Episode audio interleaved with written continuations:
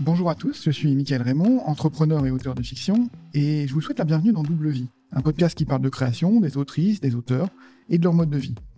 Aujourd'hui, j'accueille Camille Le Boulanger. Camille enseigne le français, mais il est aussi auteur avec quatre livres publiés sur une dizaine d'années et une façon d'écrire en dehors des codes, des genres qu'il aborde. Bonjour Camille, bienvenue. Bonjour, merci de me recevoir. Bah, je suis très heureux de te recevoir euh, parce que ton parcours d'auteur est assez euh, fascinant parce que je te suis sur, euh, je te suis sur Twitter, je suis voilà, ton blog et ce que, ce que tu publies et je te sens à la fois libre et engagé sur le fond comme sur la forme. Et ce qui m'intéresse, c'est de comprendre comment, voilà, comment tu abordes tes projets, comment tu vas créer tes, tes, univers.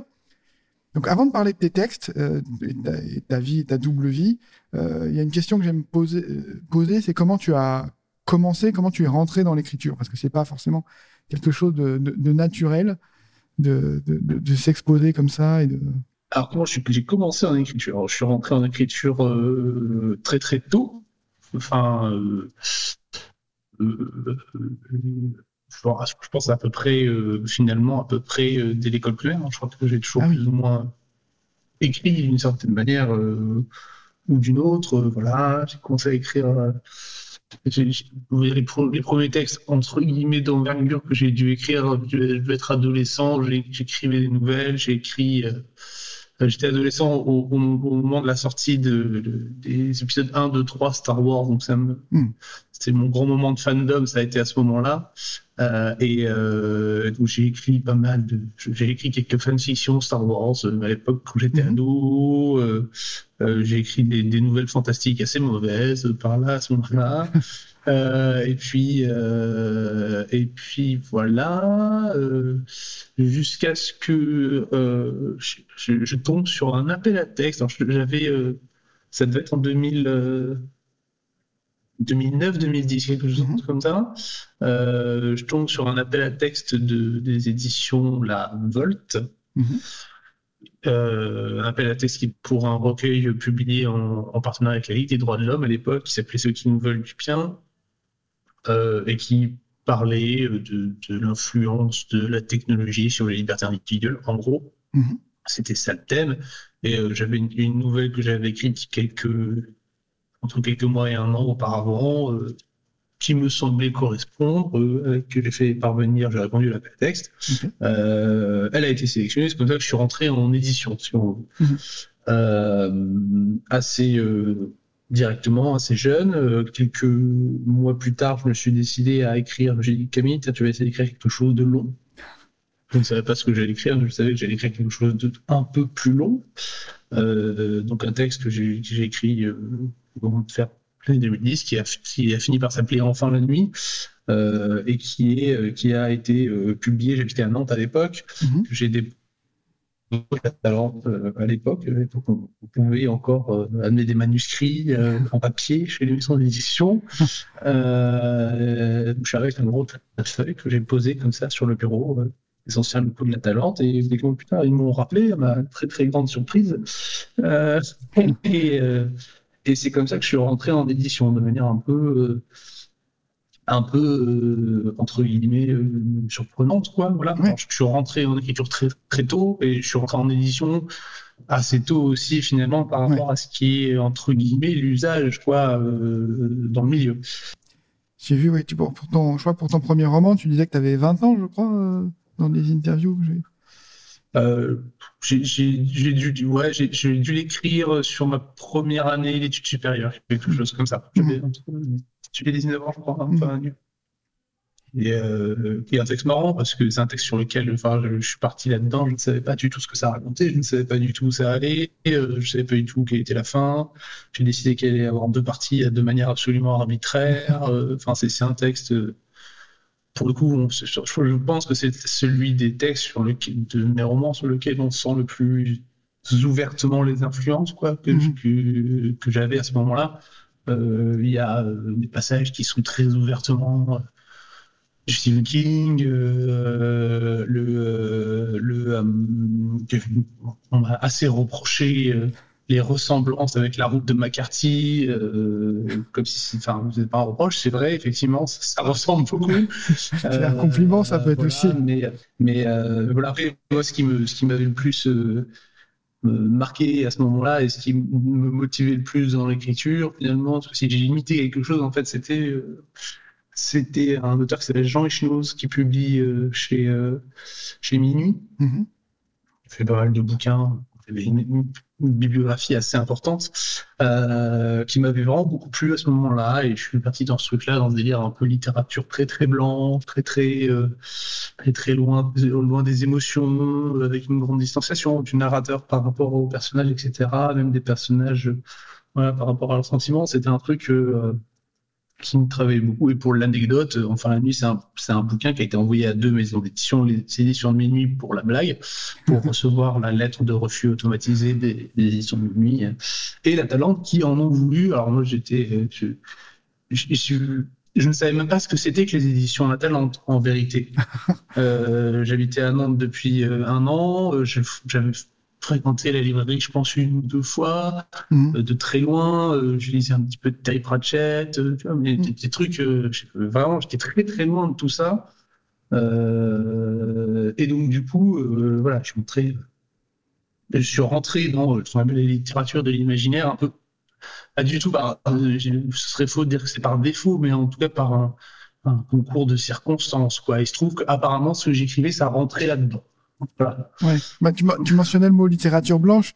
C'est vrai que tu es, à cheval entre plusieurs genres, en fait. Euh, un peu dans tous tes textes, d'ailleurs, tu, tu, écris des choses qui, euh, qui empruntent, euh, qui sont pas purement dans les codes du, du, genre en question. Là, je crois que la nuit, enfin, enfin la nuit, c'est post-apocalyptique, mais c'est aussi une introspection sur les, des, des personnages, quoi.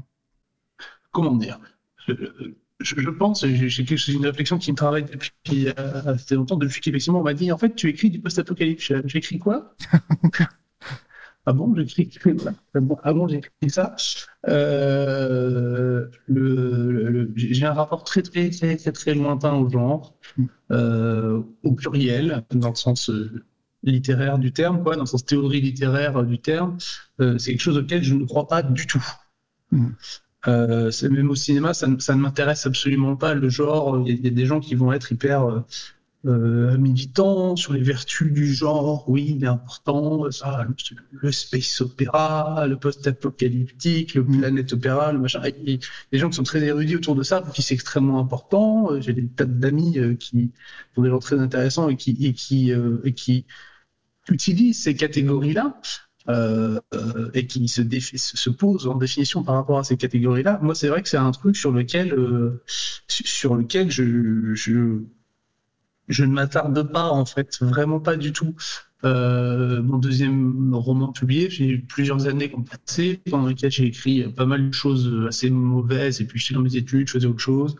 Euh, donc c'est passé plusieurs années avant que je publie un deuxième roman, qui, était Bertram le Baladin aux éditions critiques, Mhm. Euh, qui a été repris chez Libretto en poche plus tard. Mhm. Euh, je me suis dit, allez, je vais écrire un bouquin de fantaisie, mais euh, c'est, est-ce que c'est de la fantaisie? Je, je ne saurais pas dire. Il se trouve que ça se passe dans un monde, enfin, il y a des châteaux et des brigands et des épées, mais je ne suis pas posé en soit dedans, soit dehors d'un genre. Je, c'est pas un truc sur lequel, euh, c'est pas une ligne de crête sur laquelle je me, je me pose. Mm. Euh, peut-être le, roman qui est le plus marqué dans un genre, ce serait Malboire, mon deuxième roman euh, aux éditions La Talente, qui est sorti en 2018.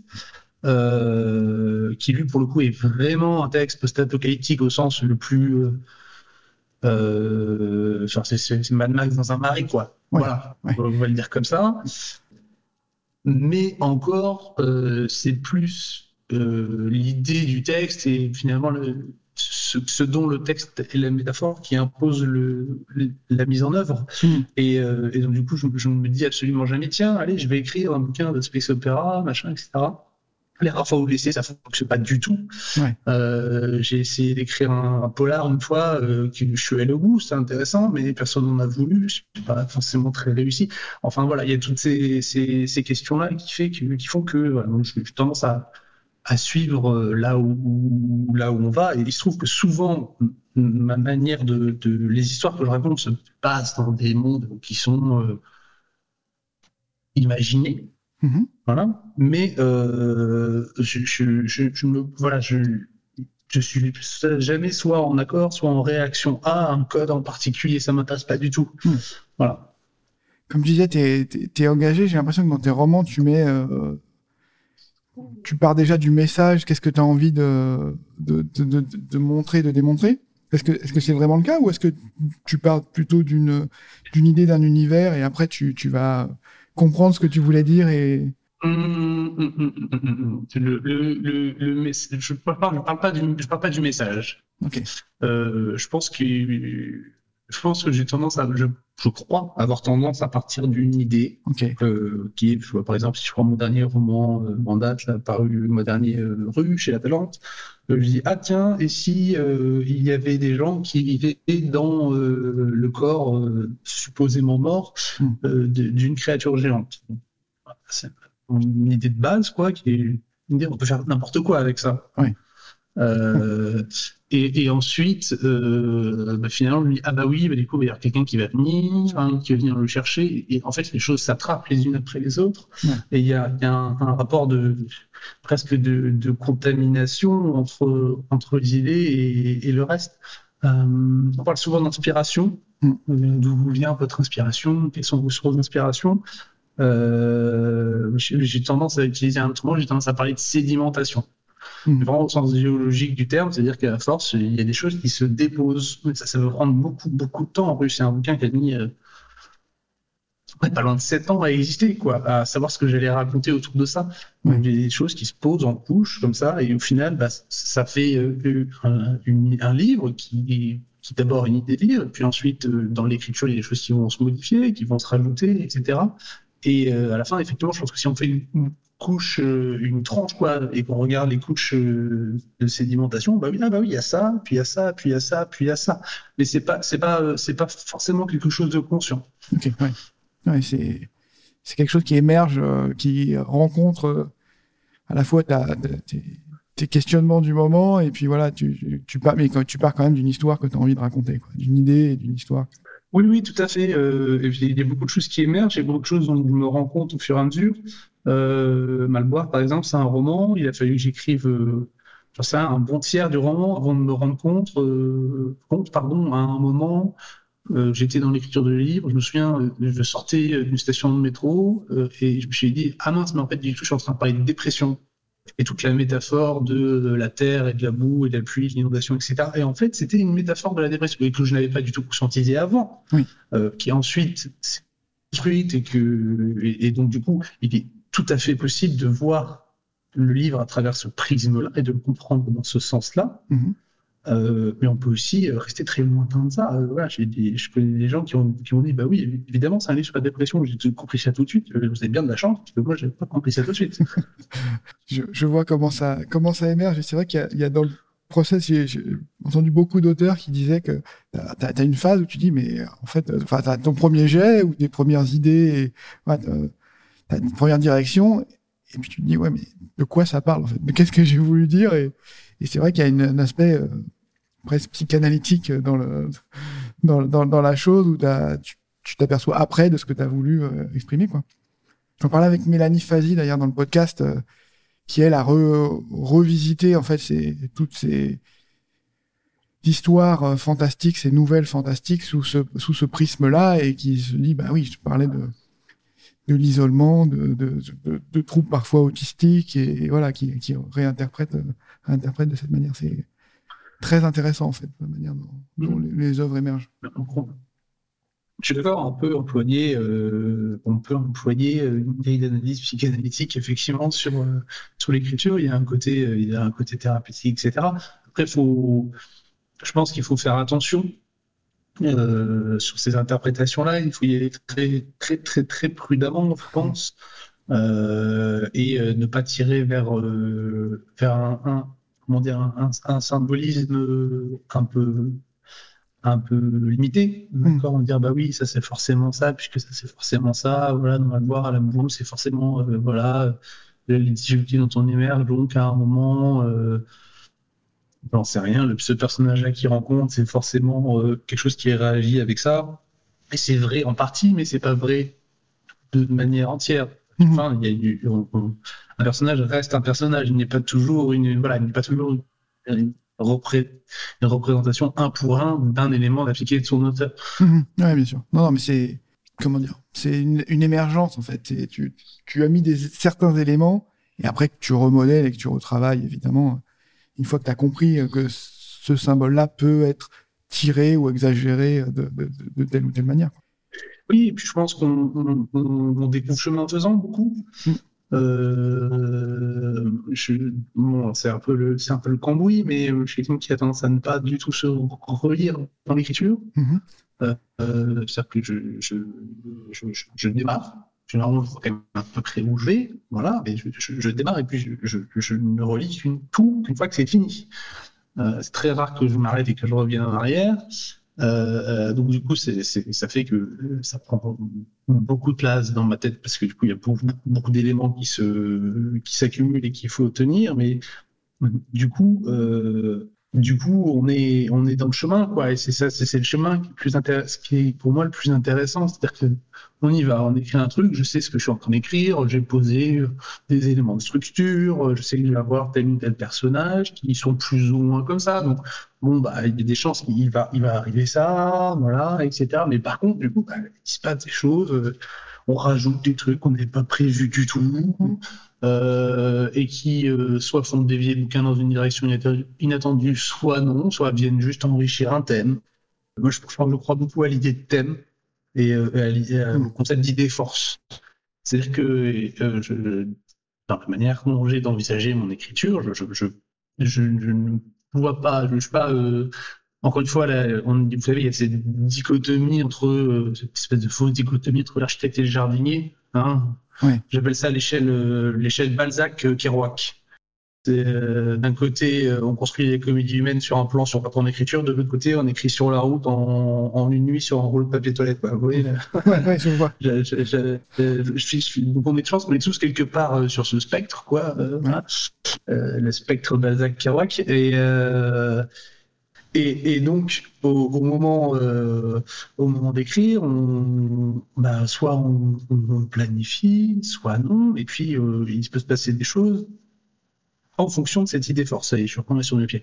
En fonction de cette idée force. Par exemple, euh, si je prends un, je vais essayer pas trop divulgacher pour aussi des gens qui n'ont pas lu un- un- le Bertrand le Baladin, par exemple, c'est un bouquin dont l'idée force, c'est l'identité. Mhm.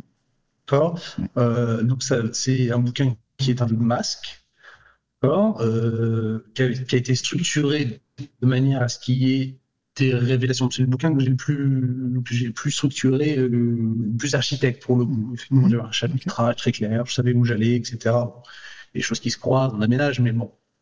Euh, voilà, j'avais qu'au tiers du livre, il allait y avoir sept révélations, au deux tiers du livre, il allait y avoir sept révélations, et qu'à la fin du livre, il allait y avoir sept, sept, cette fin-là. Mhm. Ok. Euh, mais euh, quand même, entre-temps, on se passe des choses. Et donc, du coup, vu qu'il y a l'idée force qui est l'identité, le, le personnage a un rapport particulier à l'identité, tous les, tous les personnages tous les, et toutes les interactions avec les personnages vont se, se, se fonder sur l'identité. Donc, tel, un tel n'est pas celui qu'il prétend être, euh, un tel aimerait être quelque chose, Mhm. euh, un tel ne peut plus être ce qu'il est. Enfin, vous, vous voyez, voilà. Donc, on est sur cette, cette question d'idée force et euh, qui, euh, qui finalement est assez, euh, assez libératrice, parce que une fois qu'on a l'idée, et si on garde cette idée-là, du coup, dans l'écriture, moi j'ai le sentiment que les, les choses viennent se, se s'agglomérer. Mhm. Voilà, encore une fois, hein, segmentation de l'agglomération, s'agglomérer autour de ce thème.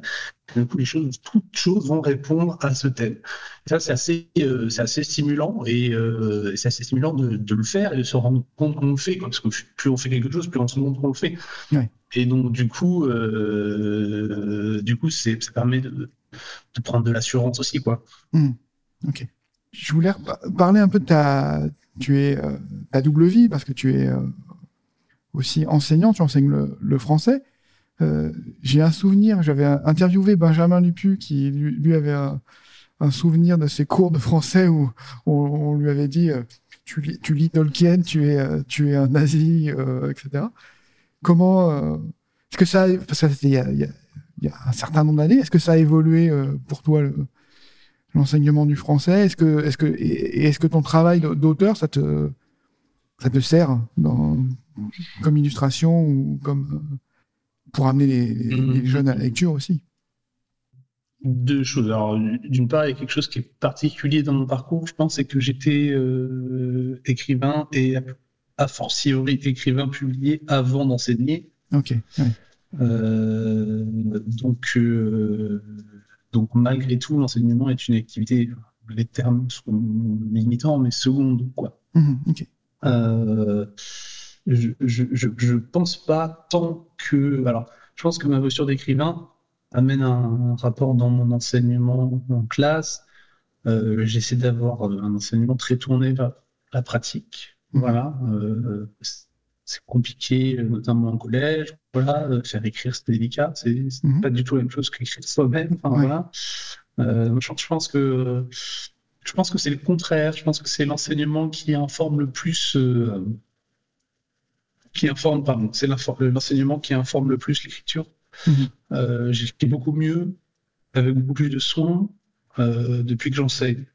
Parce que euh, paradoxalement, je suis beaucoup plus tendre avec moi en correction parce que je corrige d'autres gens. donc, donc à ce côté-là. après, j'ai deux choses que je, je, ne les tiens pas séparées nécessairement. Après, c'est deux deux activités qu'il est difficile de mener de front en même temps. C'est, c'est pas, c'est pas évident. Euh, plutôt tendance à être dans une espèce d'alternance, quoi. Ouais. Mais euh, ouais, je pense que c'est honnêtement, hein, je pense que euh, l'enseignement apporte plus à l'écrivain que je, enfin, moi, chez moi, en tout cas, hmm. l'enseignement, l'enseignant apporte plus à l'écrivain que l'inverse. Euh, c'est assez amusant quand tu parles d'alternance, parce que c'est vrai que c'est difficile de se consacrer à, quelque chose euh, et, justement de, de, bah, de, faire deux choses en, parallèle. Et moi, je le vis aussi plus, tu vois, avec mon métier, l'écriture, quand je me mets à écrire, qui pour moi est secondaire, c'est vrai que bah, j'ai besoin de m'immerger, j'ai besoin de temps pour m'immerger, et c'est vraiment dur de, de dire, OK, maintenant je vais passer à de la programmation. S'il y a du langage aussi, il y, a des, il, y a, il y a des mots, il y a des euh, du, du, texte, mais c'est pas mm. du tout la même, pas du tout la même activité. Quoi. Donc, euh, je comprends l'idée d'alternance où tu as besoin de, enfin, tu, tu, tu, es dans un, ton, ton cerveau est dans un mode particulier. Quoi. Alors, autant je suis pas très euh, rituel, fantasme toujours un peu, et je connais des, camarades qui sont comme ça, qui ont besoin d'être très ritualisés, d'avoir des horaires fixes, toujours la, la même jolie tasse de thé, le machin, etc., le même endroit, la même heure. Voilà, il y a cette espèce de fantasme un petit peu quoi, aussi de l'écritoire hmm. qui a été construit. Euh, euh, j'ai de la chance dans la mesure où ça, j'ai pas trop ce problème. Je suis à peu près capable d'écrire n'importe où je, crois que si je remonte en fin de nuit, il y a des passages qui ont été écrits à l'arrière d'une voiture dans un covoiturage. Euh, sur un portable, enfin, ou debout dans un couloir, enfin bon, on était sur des trucs, euh, voilà, complètement ça. Euh, si je prends euh, bah, le, chien du forgeron, qui un bouquin que j'ai écrit euh, pour les éditions Argile et qui sort bientôt, c'est ça, ouais, c'est bientôt. J'en ai écrit une bonne partie dehors. On sortait de confinement, j'avais besoin, j'avais besoin d'air. Je prenais mon vélo, je mettais mon ordinateur portable dans le vélo, puis je me tirais euh, à 15 km, puis je prenais mhm. une table et puis j'écrivais quoi.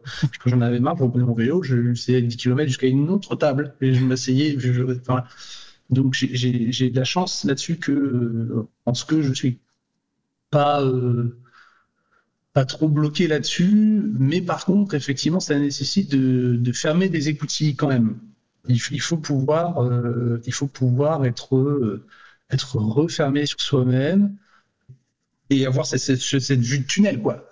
Avoir cette vue de tunnel. Je suis dans mon tunnel j'ai presque des œillères au sens euh, euh, cheval du terme, quoi. Hein, j'ai presque des œillères et, je, je, je, ponce mon truc, je ponce mon truc et, voilà. Et donc du coup, c'est vrai que euh, c'est difficile de mener des activités aussi prenantes intellectuellement que l'enseignement et la conception de classe, de revenir d'un machin, etc. Euh, et, et, et, de dire, bah là, ce soir, du coup, je vais peut-être écrire une heure. Là, je crois pas trop, non, en fait, non. Je vais peut-être dormir et puis. Euh, puis arriver un moment où j'aurai le temps d'écrire un peu, où je pourrais vraiment me mettre dedans, me mettre dans le, dans le, dans les rails, quoi, pour le faire. Après, euh, quand on n'est pas en train d'écrire, euh, moi j'ai le sentiment qu'on écrit quand même toujours un petit peu.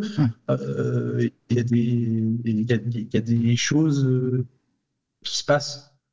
Enfin, pour le coup, c'est un, un, terme d'informatique, de fond, hein, qui se passe, des lectures qu'on fait, qui du coup mûrissent, viennent se, se, se déposer sur d'autres choses, et puis bon, bah, du coup c'est bon, allez j'y vais, euh, voilà j'y vais, et puis je vais écrire le truc. J'avais prévu de prendre, comme j'avais écrit quasiment quasiment deux romans en un an là sur 2019-2020, j'étais vraiment très très fatigué et je, je me suis dit euh, Camille, tu te prendre une pause, euh, voilà, peut-être 2021, tu vas, tu vas, tu, tu, vas faire une année sabbatique, quoi, sur l'écriture, euh, voilà, etc. mais en fait, ça n'a pas du tout marché puisque je me suis relancé dans autre chose. Euh, je n'avais pas vraiment prévu d'écrire comme ça, mais bon, viens, bon, on y va. Mais, euh, mais c'est pas, c'est pas tant une double vie que c'est une vie qui doit se, se, se segmenter, quoi. Et c'est pas, c'est pas, pas si évident euh, c'est pas si évident, d'autant que c'est pas une segmentation euh, volontaire. Euh, c'est-à-dire que, on va parler concrètement, je ne suis pas de l'écriture. Hein, les, revenus que, j'ai de l'écriture sont extrêmement faibles par rapport à mes revenus de, talent. Et donc, du coup, c'est pas tant une volonté de librement un petit peu comme ça faire deux choses à la fois arriver à gérer les deux trucs euh, voilà euh, changer de casquette à volonté etc que euh, une nécessité quoi au sens voilà. Au sens très très matériel et très très près du terme. C'est-à-dire qu'il faut manger et manger là l'écriture ne fait pas manger mais aussi ce serait chouette ce serait vachement bien mais, mais voilà quand on est sur quand on est euh, comme, comme je, je, suis un peu, c'est-à-dire que je, je, je n'arrive à écrire que des trucs bizarres qui laissent beaucoup de gens sur toi qui ça intéresse assez peu de gens quand même. Euh, bah, du coup, là, le, le, grand succès et, euh, et euh, les milliards de droits d'auteur, euh, voilà, on n'est pas tout de suite, quoi. Voilà. Ouais, je comprends. T'en parles un peu dans les textes que tu écris, euh, que tu as écrit sur les, pour, pour Argile, les, les, les blog posts sur le, le contrat, les, le, statut d'auteur, euh, etc. J'ai lu un peu cette partie-là et c'est vrai que c'est il y a une nécessité, euh, une nécessité de multiplier les multiplier les revenus pour pouvoir euh, pour pouvoir vivre de son activité, quoi. Oui, oui, très très bien. Il y a, y a un, un, type qui s'appelle Aurélien, Aurélien Catin, mmh. euh, qui a écrit un bouquin qui s'appelle Notre condition, c'est chez euh, une toute petite maison d'édition qui s'appelle Riot Édition. C'est un, ça essai sur le salaire artistique. Euh, et donc, du coup, il, il essaie de, de, de, voir des perspectives quoi, pour, euh, pour le, la rémunération du travail artistique. Parce qu'en fait, il met le doigt sur quelque chose qui est très, très, très juste, qui est que le droit d'auteur ne conçoit pas l'auteur comme un travailleur. Le droit d'auteur le conçoit l'auteur comme un propriétaire, un propriétaire intellectuel de ce qu'il a fait, etc. Mais par contre, euh, les conditions dans lesquelles euh, il l'a fait, euh, tout le monde s'en fiche. Et puis, et puis comme on a aussi l'air de rien ce mythe qui, qui, dans l'histoire littéraire, qui nous est construit, bah, soit d'une part, on va avoir l'écrivain extrêmement prolifique qui va écrire trois romans par an, pour le coup à la Balzac, voilà, publier, publier, publier, publier, publier, Euh, donc on a ça. De l'autre côté, pour rester 19e, tu vas avoir Maupassant qui commence un peu dilettante euh, avec un petit job, un petit job d'employé du ministère et qui euh, finalement s'en détache quand le succès arrive. Et puis, euh, ou alors, tu vas avoir euh, l'espèce de, de, tu vois, le, mythe de, de, de l'écrivain euh, bohème, poète, qui vit dans un dénuement matériel terrible, mm. mais qui fait tout pour, qui sacrifie tout à l'art et qui ne fait aucune, euh, aucune, aucune qui meurt euh, jeune, euh, je, ne sais pas, de scorbut euh, quelque part, parce qu'il n'a pas assez d'argent pour s'acheter des tomates. Quoi. Hmm. il, y a, vraiment un truc, un truc comme ça, mais il laisse une œuvre magnifique et immortelle que l'humanité reconnaît a posteriori. Et, donc, du coup, on est dans, dans ces, dans ces représentations-là qui font que, bah, qu'en fait, on trouve ça normal qu'un écrivain ne, soit obligé de faire autre chose. Et les écrivains eux-mêmes. Hmm. C'est-à-dire que euh, on, euh, on se dit, bah ouais, bah, du coup, c'est compliqué, il va falloir, que je, faire des interventions, euh, il va falloir que j'aille parler, euh, rencontrer euh, des publics scolaires, des enfants, faire des conférences, je sais pas, euh, aller questionner au ministère de la Défense, ouais. prendre, prendre qu'un exemple récent, enfin, voilà, des, des, choses comme ça. On trouve ça normal. Et, parce qu'en en fait, au fond, on ne considère pas l'écriture comme un travail a une représentation collective qui est que l'écriture, c'est pas du travail, c'est un truc qu'on fait à côté. Euh, oui, euh, prends d'abord un vrai travail et puis tu feras tes choses après. Tu feras tes choses à côté. Une fois que tu auras assuré l'essentiel, tu pourras faire l'accessoire. Sauf que, en fait, euh, sans, sans, tomber dans le mythe de l'essentialisation de l'auteur comme euh, des murs, je, frappé par la foudre, etc. Ben, en fait, il y a des gens dont c'est l'essentiel il y a des gens dont c'est le nécessaire. C'est pas un nécessaire plus valable qu'autre chose. Hein. Voilà. Euh, moi, je suis en admiration devant euh, des gens qui sont, euh, tu vois, qui j'aime un peu l'électricité, par exemple, ça m'intéresse un peu. Mm. Je connais des gens qui sont hyper balèzes en électricité, tu vois, et qui ont ça entre guillemets dans le sang. On n'a pas de problème à trouver que c'est du travail. Tu vois, genre, ils sont électriciens, ils, ils le font hyper bien ils ont le temps d'apprendre et tout. Ils ont fait euh, CAP, BEP, Bac Pro, je sais pas, BTS, d'électricien, ils sont super forts. Et, et, voilà. Par contre, un écrivain qui, qui, fait ça, hein, bah, non, il travaille pas. C'est hmm. quelqu'un qui doit faire autre chose. Effectivement, euh, on est loin aussi du, comment, du mythe euh, américain où tu as des, les, ceux, qui écrivent, ils, vont être scénaristes, quoi. c'est le cinéma qui va indirectement payer le, payer l'auteur donc ils sont dans des poules et puis là ils ont ils peuvent être rémunérés pour pour écrire quoi.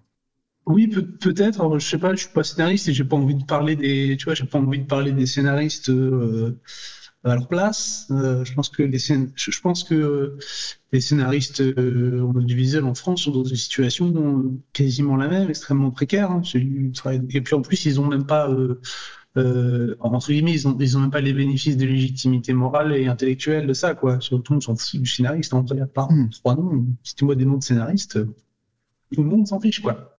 Donc, euh, c'est peut-être encore pire le scénario, parce que le scénario, ouais, en France, oui. Dans un film de cinéma, un truc jetable, quoi. C'est un outil, on en fait ce qu'on veut. Euh, à la fin, le film ne ressemble pas au scénario, c'est pas grave. C'est pas, on n'est pas tout à fait dans les mêmes problématiques. Il faudrait interroger des scénaristes. Je pense qu'ils auraient des choses intéressantes à, à dire, quoi. Ouais, bah écoute, euh, ouais, c'est une bonne idée. Je vais, je vais, noter ça dans, mes, dans ma liste. Euh. Ben, j'en connais pas là comme ça, mais. ouais, j'en connais un ou deux, donc je vais leur proposer, puis on, on, verra ce que ça, on verra ce que ça donne. Tu parlais de, dans, dans, tes, dans tes influences, dans tes, dans, dans tes références. Alors, je je l'ai, je l'ai pas lu encore cet auteur-là. Tu parles de Kim Stanley Robinson. Est-ce qu'il y en a, il y en a d'autres qui sont euh, pour toi des, des, des, modèles et que, que tu prends comme, ouais, comme modèle, simplement? Comme modèle, euh, alors je sais pas si c'est, je sais pas si Stanley Robinson est un modèle. En tout cas, je pense que c'est un, des. Parfois, je retrouve des choses et des manières de faire. Je retrouve, je me dis ah, effectivement, la tête est dans un bon mood là. Euh, c'est quelqu'un qui moi a écrit. Euh, je suis pas le, garçon le plus versé dans, dans toutes les arcanes de la SF et compagnie, mais par contre, les bouquins de SF et j'ai lu celui-là, moi, ça m'a, ça m'a soufflé, quoi. Et à chaque fois que je les relis, euh, la trilogie de Mars notamment, je relis euh, pour une fois tous les 3-4 ans, quoi. À chaque mhm. fois, et baf, terrible, quoi. Parce que je, je vois des choses que j'avais pas vues, et c'est un bouquin, parce que c'est, quelqu'un qui arrive à, à, être extrêmement technique tout en étant, euh, euh, tout en étant très très poétique, qui arrive à être euh, euh, dans, dans, la très très grande échelle, en ne laissant jamais de côté l'intime. Enfin, il y a quelque chose de, d'incroyable, euh, d'incroyable chez ce mec-là. Euh, moi, je suis très, euh, je suis très 19e. j'aime beaucoup, beaucoup, euh, j'aime beaucoup, beaucoup le 19e. J'adore, j'adore le réalisme. si, si, si, je devais avoir un, écrivain préféré, voilà, je, je pense que ce serait Zola. Hmm, j'adore, j'adore les, j'adore les robots Macara par 3 4 3 4 bouquins qui m'ont laissé très froid, voire vraiment beaucoup énervé. Au-delà, j'adore ça. j'adore l'ampleur de, du, roman réaliste et, et le, ce, cette volonté de, de montrer la, la, la, réalité matérielle des choses, quoi.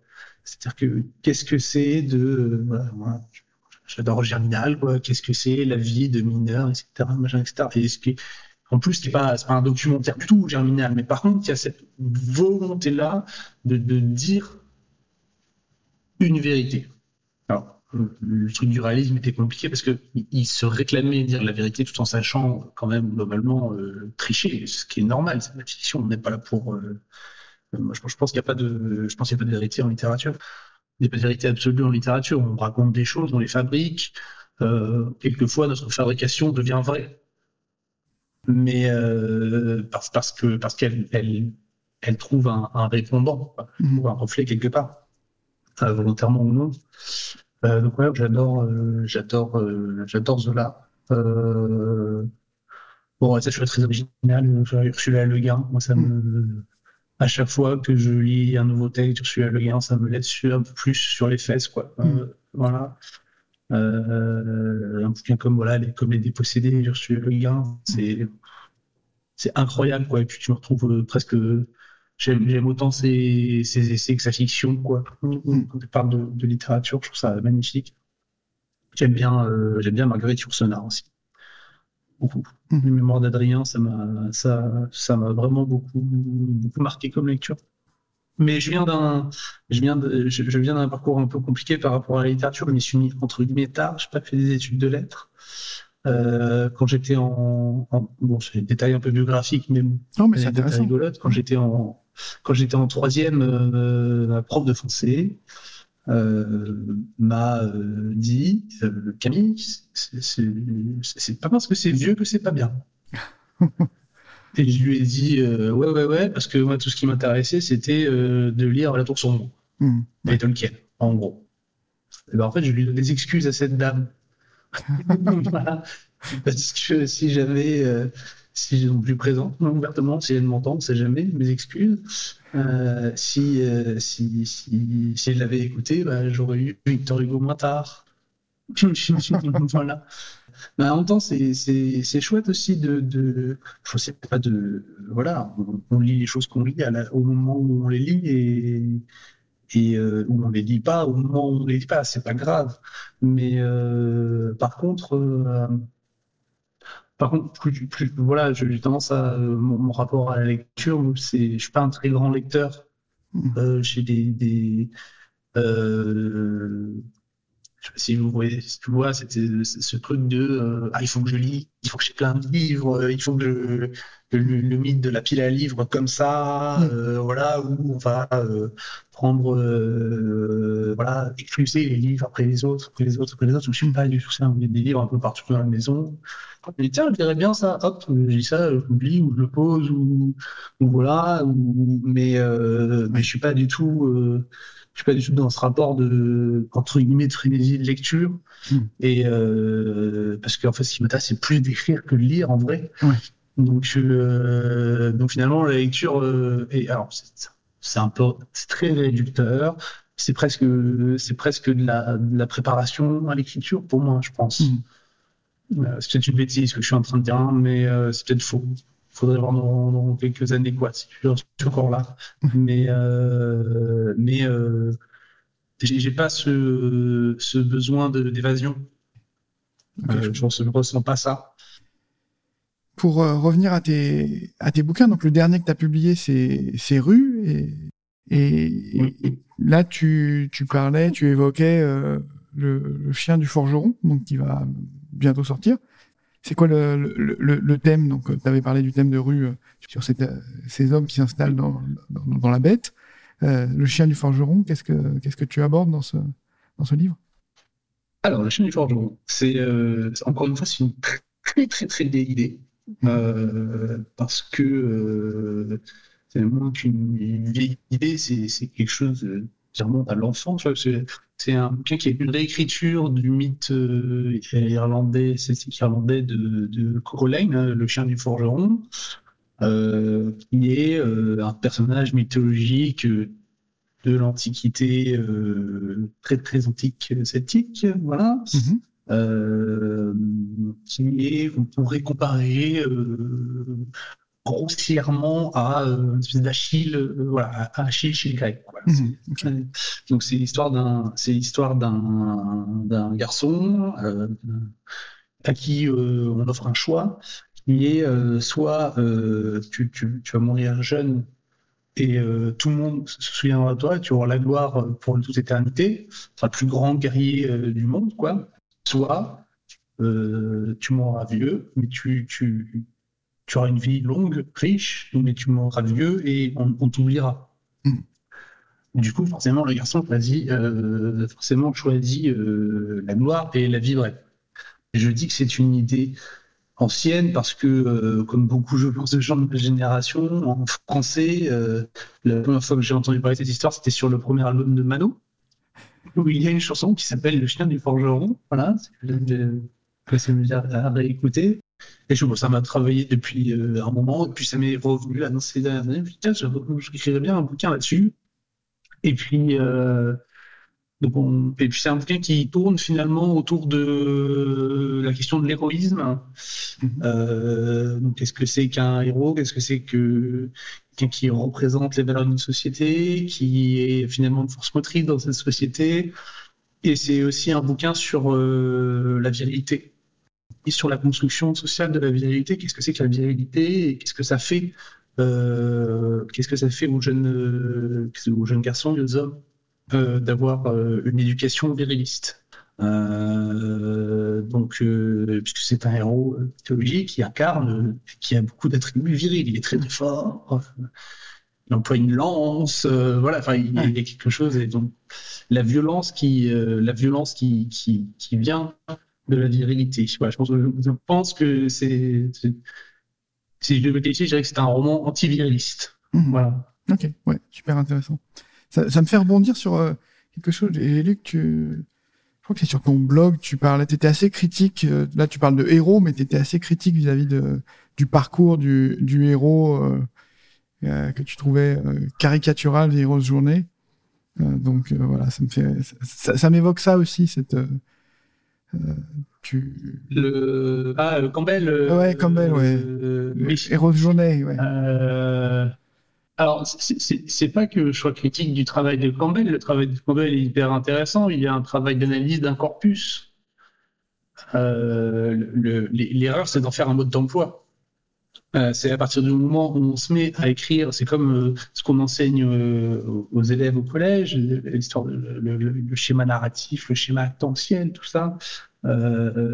c'est pas que ce soit de mauvaises grilles, effectivement, ça peut être intéressant de se poser, de, chercher à reconnaître ce que fait Campbell. Ça fait longtemps que je l'ai lu, donc je dis peut-être des bêtises, mais je, l'ai plus lu dans le détail, mais il a mm. pris un certain nombre de textes, il dit, ah, bah, dis donc, c'est tout à peu près structuré de la même manière, voilà. Bah, il semblerait euh, y qu'on puisse appeler ça un monomythe. Bon, un, on n'a droit de pas être d'accord avec lui, et deux, c'est certainement pas un manuel, c'est certainement pas un manuel de comment il faut écrire une histoire. Euh, ça n'a eu euh, finalement le succès que ça a eu que parce que George Lucas l'a plaqué pour écrire Star Wars, parce que George Lucas est un mauvais scénariste, donc du coup il, arrive, il avait besoin d'un cadre facile voilà, pour, mm. pour écrire son histoire. Et euh, du coup, les gens se sont précipités derrière en disant il faut faire ça, il faut faire ça, il faut faire ça, il faut faire la même chose, il faut faire la même chose. Euh, alors qu'en fait, euh, toute méthode répétée à nauséam appauvrit la fiction. Enfin, mm. euh, ça se voit en plus maintenant. Mm, euh, c'est un peu moins maintenant, ça s'est calmé, mais il y a quelques années à Hollywood, euh, ils étaient vraiment tellement sur le même truc que j'ai plus à une minute, à 1h40 minutes, il y avait le moment, le point, je sais pas combien de corpus du film, le même point le plus bas où euh, le personnage est euh, dans euh, la nuit, et il est triste, tout le monde l'a abandonné, il a tout perdu, il va devoir reconstruire, mais au même moment, au même moment du métrage, etc. Et, en littérature, c'est pareil. c'est pas que c'est pas que ce soit pas intéressant d'un point de vue de l'analyse, de la théorie, de la compréhension des histoires, mais par contre, de l'employer pour écrire, moi, je ne vois pas. Voilà. Ok, non, mais je suis, je, suis assez d'accord et ça conduit à des, des caricatures, en fait, mais voilà, c'est pas une, c'est pas une recette valable, utilisable euh, aujourd'hui euh, comme moyen magique de produire une histoire. Ouais, mais il y, a, un, truc, euh, il y a un débat hein, quand même qui fait en rage, c'est peut-être un peu fort, c'est peut-être un fort, pas fort, mais qui a lieu entre voilà, faut-il avoir de la technique littéraire, quoi? Euh, faut-il avoir, faut-il être outillé, faut-il être armé pour euh, voilà faire le plan d'une histoire, euh, tenir ses délais, etc. Faut-il et c'est des questions, ça, m'a irrité longtemps.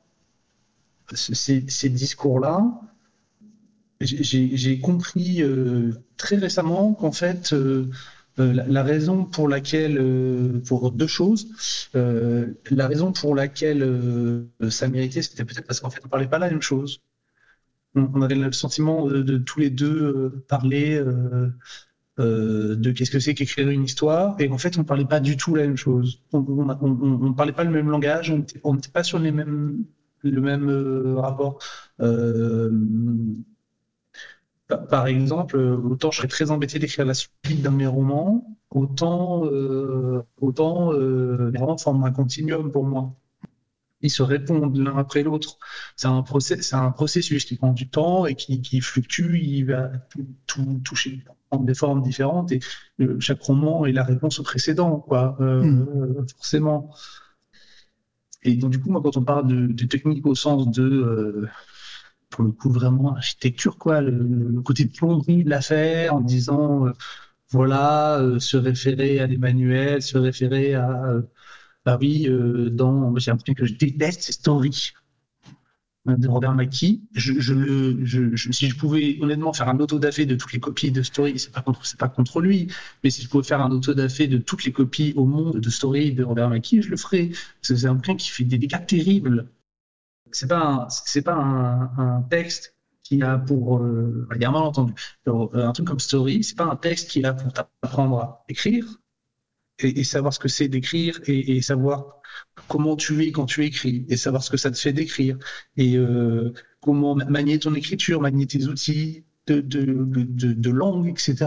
C'est un, un, bouquin qui, qui est là pour t'apprendre à faire un scénario qui sera vendu à Hollywood, pour faire ce, cette fiction-là extrêmement limitée. Enfin, je veux dire, euh, voilà, extrêmement typée, extrêmement limitée, pour le coup, qui est transparente pour tout le monde.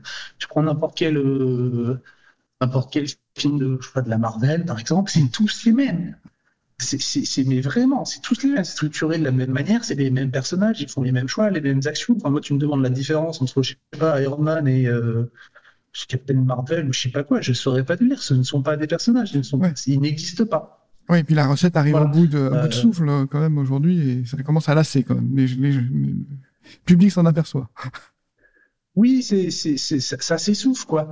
Et euh, par contre, il y a un, bouquin que, que, que, je recommanderais, quoi, si je devais, euh, si je devais recommander à, à quelqu'un euh, euh qui, qui, se pose des questions sur écrire et qui écrit déjà un peu, qui, qui a envie d'écrire et qui, qui est en galère, parce qu'on a pas d'être en galère aussi.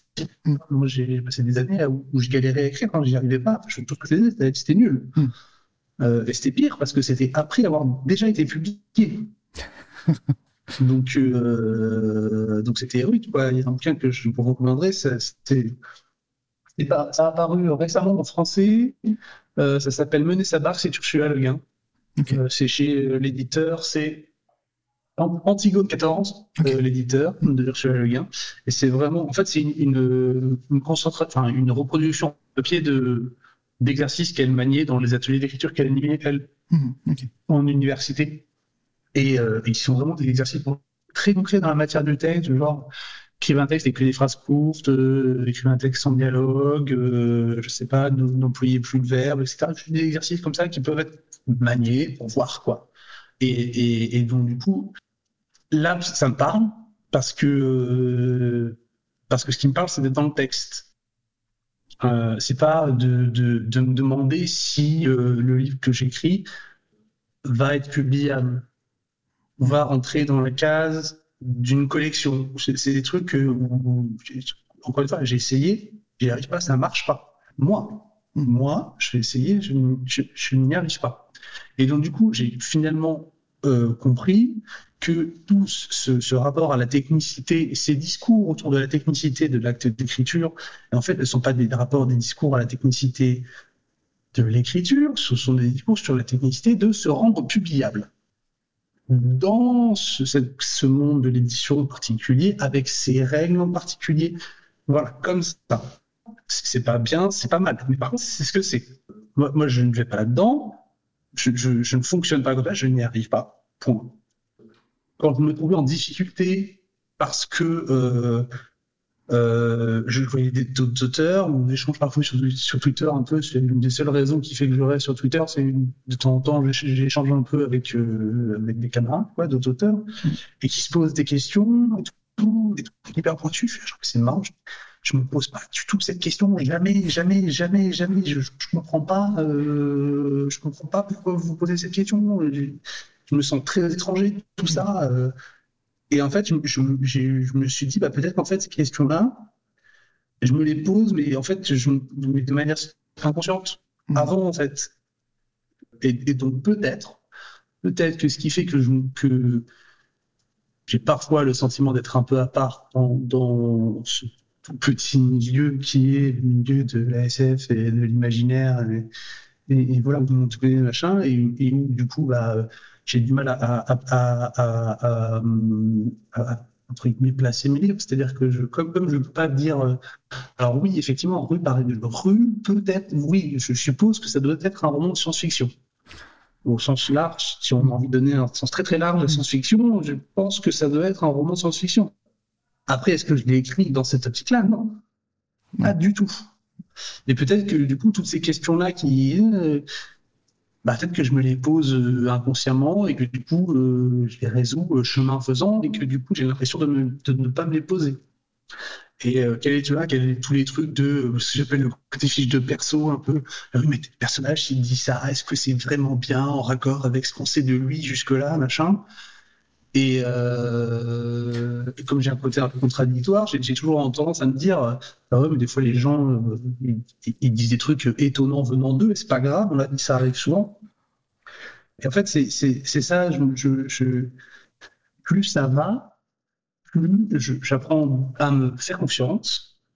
C'est-à-dire que quand j'écris un truc, des fois, je me dis, je, sais pas bien pourquoi je suis en train de parler de ça, mais ça me paraît bien là. Et généralement, ça me bouge trop après. Euh, un, à me faire confiance, et, deux, à, à lâcher, quoi, arrêter de me mettre la pression. J'écris ça. Je suis en train, d'écrire un, bouquin, là. Euh, Simon Pinel, qui est mon éditeur chez Argile, quelqu'un que je connais depuis très longtemps maintenant. Euh, au moment où on a publié Bertrand le Baladin, critique ensemble, à ce moment-là, on avait des discussions où je voyais les autres bouquins les auteurs publiés chez Critique ou ailleurs, ça me paraissait des pavés énormes, de millions de signes.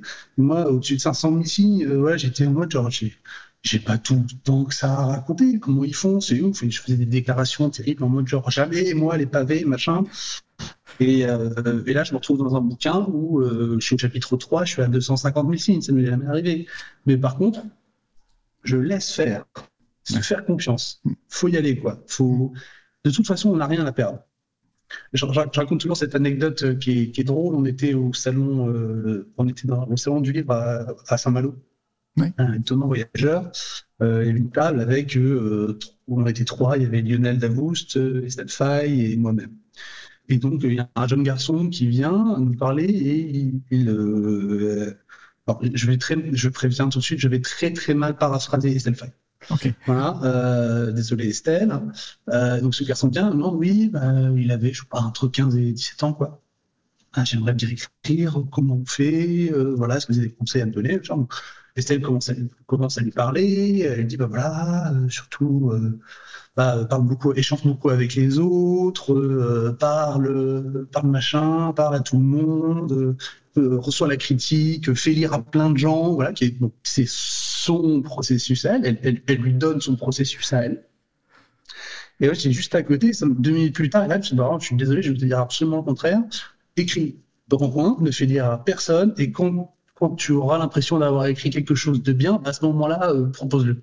Mm. Mais, mais, mais et, et, en fait, comme j'ai un côté un peu antagoniste des fois, j'ai parfois eu tendance à, à, à, à me, mettre en, porte-à-faux, quoi, à dire mm. bah ouais, mais non, vous me faites chier avec votre technicité, et puis vous bêta lecture, et puis voilà. Euh, Alors, c'est juste que euh, on fonctionne pas pareil et que euh, et que et que voilà, il faut il faut il faut se fiche la paix un peu quoi. Je veux dire, on est sur un boulot comme l'écriture qui est un boulot euh, honnêtement c'est c'est fatigant. Tout le monde s'en fout. Voilà, je veux dire, la, moyenne de, de, de vente, tu vois, en, en 1500 exemplaires vendus, c'est un beau succès déjà, quoi. Mmh. Mmh. Donc, euh, donc honnêtement, euh, voilà, il n'y a pas de, de, gros enjeux. Mais par contre, je pense que dans le boulot, il faut, il faut vraiment se la paix et arrêter de se stresser, quoi. Je compter les signes et tout, euh, se mettre des ratios. J'adore, j'adore Stephen King, mais c'est quelqu'un qui a fait beaucoup de mal. Euh, dans, parce qu'il y a un paragraphe dans écriture, mm. son bouquin là où il raconte son rapport à l'écriture, il y a un paragraphe, mais c'est très court, où il dit, euh, moi ce que j'écris c'est 2000 mots par jour. Je pense que c'est un, un bon ratio. Et du coup, tu vois, tu te dis, euh, merde, Stephen King, il fait comme ça, c'est comme ça qu'il doit falloir faire. Donc, du coup, il faut absolument que j'écrive 2000 mots par jour. Alors, du coup, genre, moi, j'étais là, tu vois, en fin de la nuit, c'était ça. J'étais là, il faut que je fasse 2000 mots. il faut 2000 mots, il faut que je fasse 2000 mots. Fait, mais pourquoi faut faire 2000 mots? Euh, L'autre truc dans, dans, ce bouquin qui est, dont il est coupable, c'est de dire euh, enlevez tous vos adverbes. Donc c'est quelqu'un qui écrit en langue anglaise, hein, donc la place des adverbes dans la phrase n'est pas du tout la même, enfin ça fonctionne pas, enfin on n'accentue pas pareil, on, on, modélise pas pareil avec les adverbes en, anglais qu'en français, et d'un coup ça a été traduit en français, et voilà, je déteste les adverbes, enlever les adverbes. Mais faire de ça, qui est, un truc laconique, qu'il a certainement écrit sans vraiment sans y penser, et pareil, si on lui repose la question, il n'est pas d'accord parce que c'était il y a longtemps. Et, et, il dit enlever tous vos adverbes. Bah oui, donc du coup, il y a des gens qui sont là, merde, attends, j'ai trop d'adverbes, faut que tous mes adverbes. Ah, ah, autrement, autrement, euh, déjà, ah, j'enlève tous les adverbes. Du coup, tu te retrouves avec des phrases qui sont hyper squelettiques, hyper trucs. Et, euh, et, et, ça peut marcher. Tu, vois. Pour, tu peux avoir un texte où tu as besoin d'avoir un style hyper sec, euh, hyper froid, hyper machin, parce que ça se rapporte au thème, parce que ça se rapporte à l'idée, parce que ça se rapporte à tout ça. Tu peux, tu peux, d'accord, mais ce ne sont pas des règles. Ce sont des, ce, ce, ce sont des outils quand euh, Stephen King dit enlevez vos adverbes, il dit parfois, en fait, il dit vraiment, parfois, il est utile pour rendre le texte plus percutant, pour rendre l'idée de tension, parce que bon, il écrit du thriller et de l'horreur, de d'épurer la phrase, voilà, de la rendre vraiment sèche, squelettique, etc. Parfois, ça fonctionne comme ça. Mm. C'est pas une règle. Et donc, du coup, euh, et, c'est pour ça que quand beaucoup de gens maintenant, quand, quand on, on parle technique, tout ça, on dit mais attention, c'est pas des règles, mais on les énonce comme des règles. On passe le temps à dire attention, c'est pas des règles. Donc on l'ancre dans la tête. Je, veux dire, ouais, c'est ouais, c'est ça. Tout ce que je veux dire, c'est alors moi je fonctionne comme ça. C'est-à-dire que moi, j'ai un fichier, euh, ça m'a pris un peu de temps. Maintenant, c'est bon, je suis calé. J'ai mon, mon modèle de OpenOffice. J'ai choisi de trouver la, un conseil que je donne, c'est ça. Trouve une bonne police de caractère qui te va, avec un interlignage qui te va, dans lequel tu es confortable, un, niveau de zoom dans lequel tu es confortable pour écrire, ou alors un beau cahier que tu aimes bien, avec un beau stylo que tu aimes bien. Ça, c'est un, bon conseil. Soyez confortable quand vous écrivez. Faites-vous plaisir. Mais alors, au-delà, je peux, ouais, je peux raconter un peu ce que je fais moi. Mais euh, je serais très embêté de, d'enseigner quelqu'un à écrire. Mmh. Euh, bah, je sais pas, si, j'ai envie de dire, bah, t'as, envie de raconter une histoire, bah, euh, tiens, bah, euh, vas-y, raconte-la. Et on va. Ah, et c'est bien, tu vois. Mmh. Désolé, je. Non, non, mais c'est bien, c'était. Je divague un peu. Non, c'est passionnant, c'est passionnant. Je vais conclure et je vais te poser une dernière question sur un tout autre sujet, parce que tu as mis sur ton site que tu es, fan de disco et de vieux hard rock. Et donc, euh, dans, le, dans le vieux hard rock, j'en parlais avec Benjamin Lupu hier, qui m'a dit Demande-lui quel est son morceau préféré d'Iron Maiden. si tu aimes Iron Maiden. Iron Maiden euh, oh, C'est dur. Ouais, à froid comme ça, c'est dur. Il y en a tellement que. Alors, album préféré, je dirais Seven Son of a Seven Son de Maiden. Je pense, mais alors morceau. il, aime vraiment bien euh, Wasted Years. Ouais, j'aime vraiment bien, c'est vraiment bien sûr. C'est un des morceaux de Maiden que je réécoute le plus souvent. ok, bah écoute, merci. Moi, j'avais fait une réponse classique. Je lui avais dit The Trooper, mais bon, voilà. Pardon, The Trooper, oui. mais bon, du classique, du classique. Et attends, je recherche qu'est-ce qu'il m'avait, qu'est-ce qu'il m'a dit, euh, Benjamin, son, son préféré? The Evil That Men Do. Ah bah voilà, c'est tout sur, euh, sur Seven Son, Seven Son, justement. bon bah très bien, bah écoute, c'était parfait pour conclure. Euh, merci pour ton temps, c'était franchement, euh, franchement passionnant et, et, et, super riche. Donc, je te souhaite vraiment le, bah, un, bon, un bon lancement pour Rue. Et puis, bah, je vais lire aussi. Écoute, on essaye. Hein. Je vais lire aussi le chien du, le chien du forgeron quand il va sortir chez Argile bientôt. Merci beaucoup Camille, c'était euh, passionnant et puis euh, bah, au plaisir de se croiser. merci à toi. À bientôt, ciao. Merci encore.